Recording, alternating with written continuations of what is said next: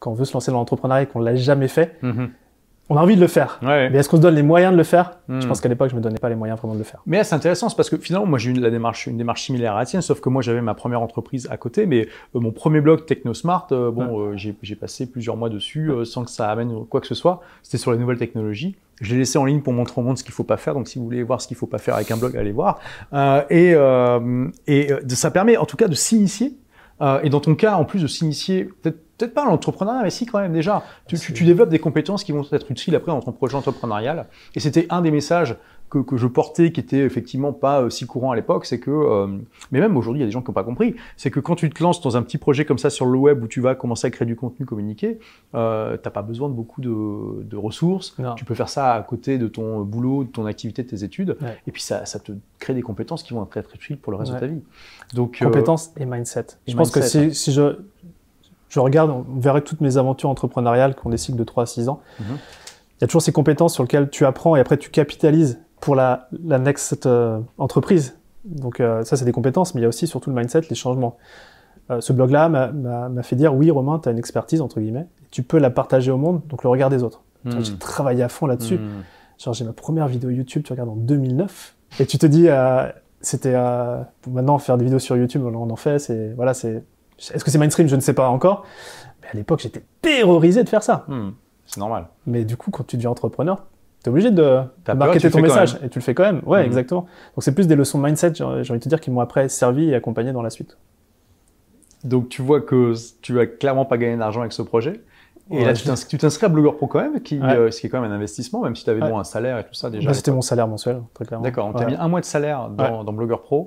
Euh, donc c'est que tu te disais, OK, il faut que je, je passe la vitesse supérieure euh, et il faut que je sois plus sérieux dans mon projet. Et, et là, tu avais peut-être une vision aussi plus claire de ce que tu voulais faire. Tu voulais euh, vraiment gagner de l'argent euh, et être libre avec un business sur le web. Ouais, je pense que c'est ça. Je pense que le message que tu as, clairement inspiré ces choix de il y a, il y a, il y a 10 ans.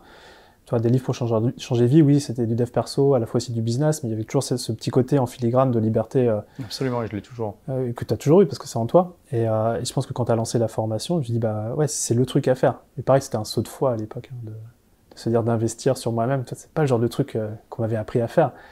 Et très clairement, je savais que au départ, je pense que j'étais venu avec l'idée de monétiser justement ce blog sur Human Beatbox, Mhm. mais j'ai très vite compris, je pense, le premier cours que c'était mort. Ce que je viens de Parce qu'un des premiers cours, c'est l'étude de marché et on voit Mais le oui. potentiel économique. Ouais. Là, Exactement. c'est mort. Quoi. Exactement. Et euh, s'il y a bien un truc qu'on peut voir là depuis euh, le début de cette interview où je dis euh, euh, la physique, ça me passionnait parce que j'apprenais l'infiniment petit. Le human beatbox, c'est aussi un truc sur lequel j'apprenais que j'aimais transmettre. Bah, si tu veux, il y avait d'autres sujets sur lesquels, notamment la psychologie et le langage corporel, qui est un sujet qui me passionnait, mais que je, je, je dévorais des livres et ce genre de choses. Et au final, je me suis rendu compte, mais c'est peut-être ce- cette niche-là sur lequel je peux venir asseoir une expertise, créer des offres, et ça rentrait pile poil avec ce que tu proposais avec Blogger Pro à l'époque, qui euh, et sur lequel finalement ma première vraie aventure entrepreneuriale, celle qui m'a permis de quitter euh, le salariat, bah, c'était cette aventure-là. Donc euh, l'idée de ça, c'est que une passion Mhm. et une, euh, un potentiel économique de la niche. Ouais. Mais ça, tu vois, je l'ai je Tu rappelles très après. bien. Oui, d'accord, mais c'est le début de Blogueur, Blogueur Pro. Donc, euh, Ouais, c'est tu le- t'en- ouais. tu t'en rappelles encore euh, dix ans après. euh, T'as t'as intégré ça dans les bases. Ouais, j'ai intégré, mais après, sur le moment, je l'ai pas. con- Enfin, ouais. tu le conscientises pas. C'est après, avec les expériences, que tu conscientises tout ça. Hmm.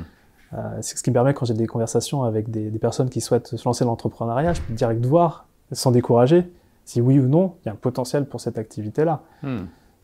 Et, et là, maintenant, on va plus loin dans Blogueur Pro, puisqu'on parle même de l'ikigai, tu sais, où tu Ouais. as euh, le, donc, li- le, le potentiel économique, la passion, puis aussi la compétence et la mission de vie. Ouais. C'est pas forcément facile à trouver, mais en tout cas, on, on en parle pour On découvre. donner un idéal, quoi. Voilà, Ouais. à atteindre. Merci d'avoir écouté ce podcast. Si vous l'avez aimé, est-ce que je peux vous demander une petite faveur?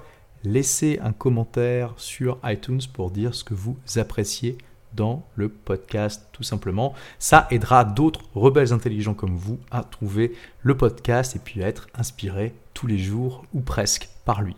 Merci et à très vite pour de nouvelles aventures.